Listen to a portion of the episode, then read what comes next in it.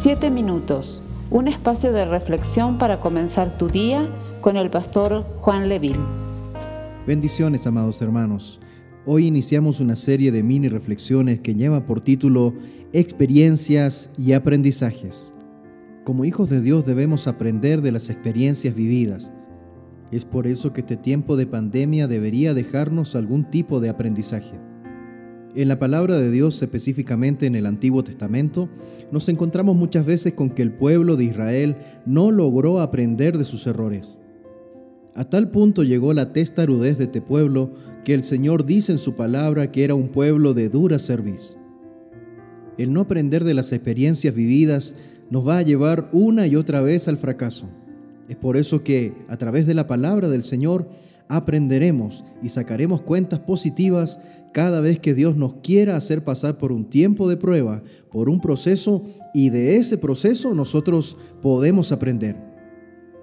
Una de las cosas que hemos aprendido a través de la pandemia es la importancia de la familia, la importancia del núcleo familiar, pero también de cuán importante es que nosotros como cristianos demos un buen testimonio dentro de nuestro núcleo familiar.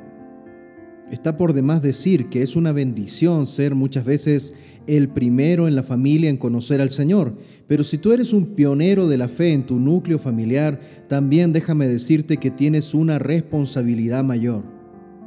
Justamente este tiempo de pandemia es el momento preciso para que nosotros podamos compartir del amor de Cristo con nuestras familias. La palabra del Señor nos enseña que Cornelio, el centurión, en Hechos capítulo 10, estaba anhelante de que Pedro llegase a visitar su casa y él tenía convocados a sus parientes y amigos más íntimos.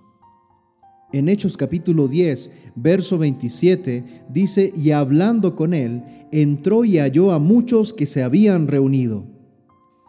Más adelante, en este mismo capítulo, nos encontramos que el Espíritu de Dios se derrama sobre todos los oyentes que estaban escuchando a Pedro.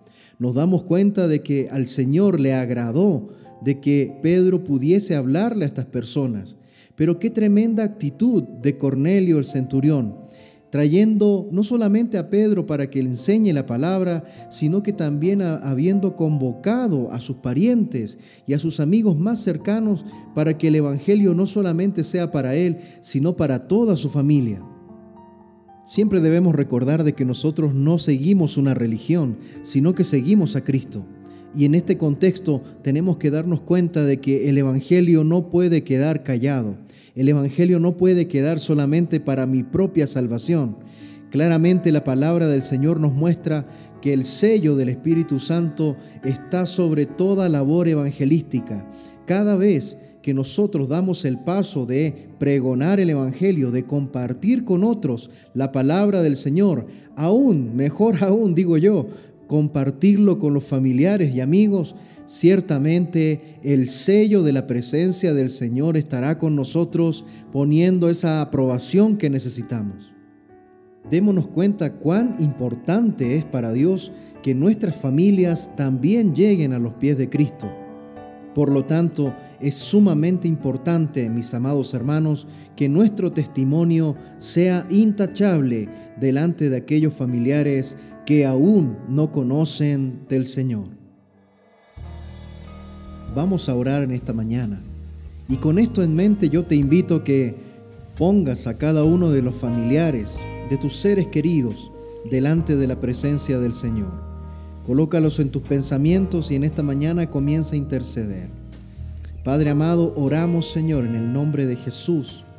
Amamos nuestra familia, un regalo tuyo, Padre Santo amamos la idea que nace en tu corazón de que toda nuestra familia llegue a los pies tuyos, Padre amado, porque entendemos que la salvación es el regalo más precioso que tú nos pudiste haber regalado. También queremos que nuestras familias lleguen a tus pies. En este día meditamos en esto y te pedimos, Señor, que tú nos ayudes día tras día a permanecer firme en tus caminos para dar un buen testimonio a aquellos de nuestros familiares y amigos que aún no te conocen. Danos la fuerza, danos las palabras, Señor, ayúdanos en nuestras reacciones, ayúdanos en nuestras acciones, pero que todo lo que nosotros hagamos, Señor, sea un reflejo de tu gloria para que aquellos de nuestros seres queridos que están cerca puedan acercarse a tus pies en el nombre de Jesús. Amén. Esperamos ser de bendición para tu vida. Comparte este mensaje con familiares y amigos. Que Dios te bendiga.